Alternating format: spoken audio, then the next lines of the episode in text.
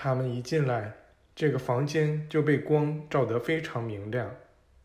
我们和他们打了招呼，随后被介绍给一位陪他们一起来的陌生人。他看起来既不年老也不年轻，但充满活力。人家告诉我们说，他是看守哈斯提纳普地下通道的穆尼之一。他返回这个地区，准备来陪同我们。他认识那些伟大的维加大师，也认识那位阿加斯提亚大师。其隐居之所就位于这个十分荒僻却又不同凡响的地方。如此的幸运让我们满心欢喜。我们围成一圈，双手扶着桌子，静静站了一会儿。尽管没人说一句话，但整个房间充满了不知来自何处的震动脉冲。我们体验到一些完全没体验过的感觉，而这些感觉开始让我们感到无法承受了。一块块岩石震颤着，一边震动，一边发出音乐般和谐动听的共鸣声。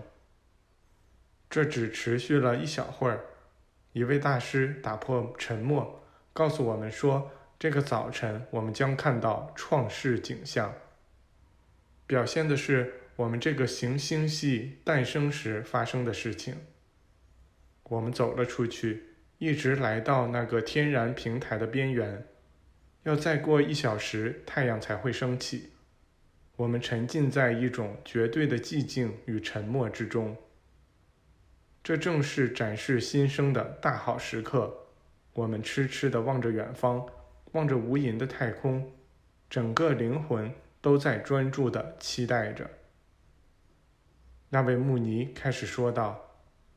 这个世界里只有两种事，一种是在意识显现出来前便存在的，它们现在存在，并将永恒存在；另一种是人类过去所想的和将来所想的。在意识开始前便存在的那种是永恒的，人类所想的则是变化无常的、不可靠的。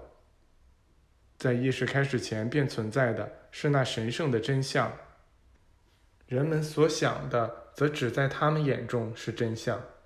当他们意识到那神圣的真相法则时，这个法则就将消除人类的一切错误想法。随着时间的流逝，一个又一个世纪通过进化过程推开那世俗的帷幕。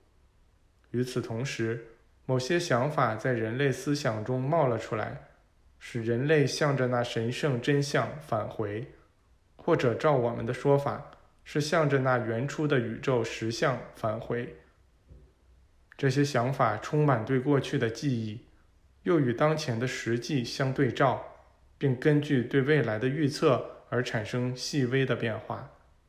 总之。这些想法清晰地出现在人类种族的意识进化之路上，就是说，人类种族不断被带回到对最初本源的重试上来。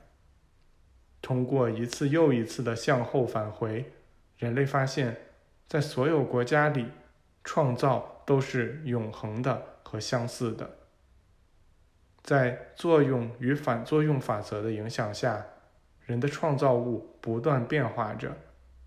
当人们在其个人创造中走得太远时，那伟大的绝对真相法则便会加以干预，把他们带回到原初层面上去。宇宙法则在均匀、平衡、和谐方面总是极端化的，绝不允许生命在切线上偏离得太远。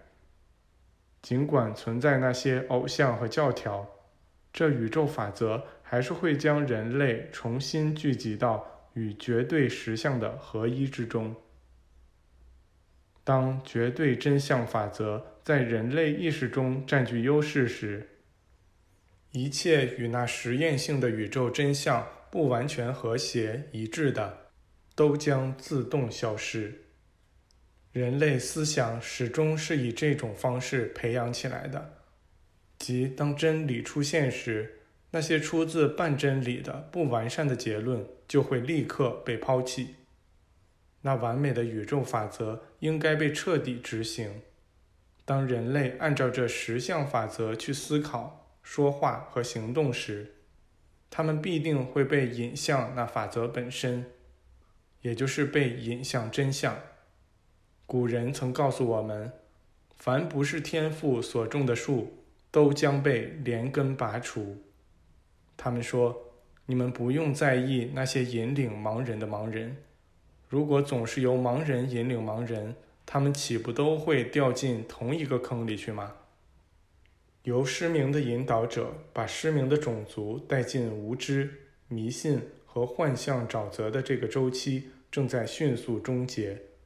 这个沼泽是由思念制造出来的，而不是由那些努力发现真相的人制造出来的。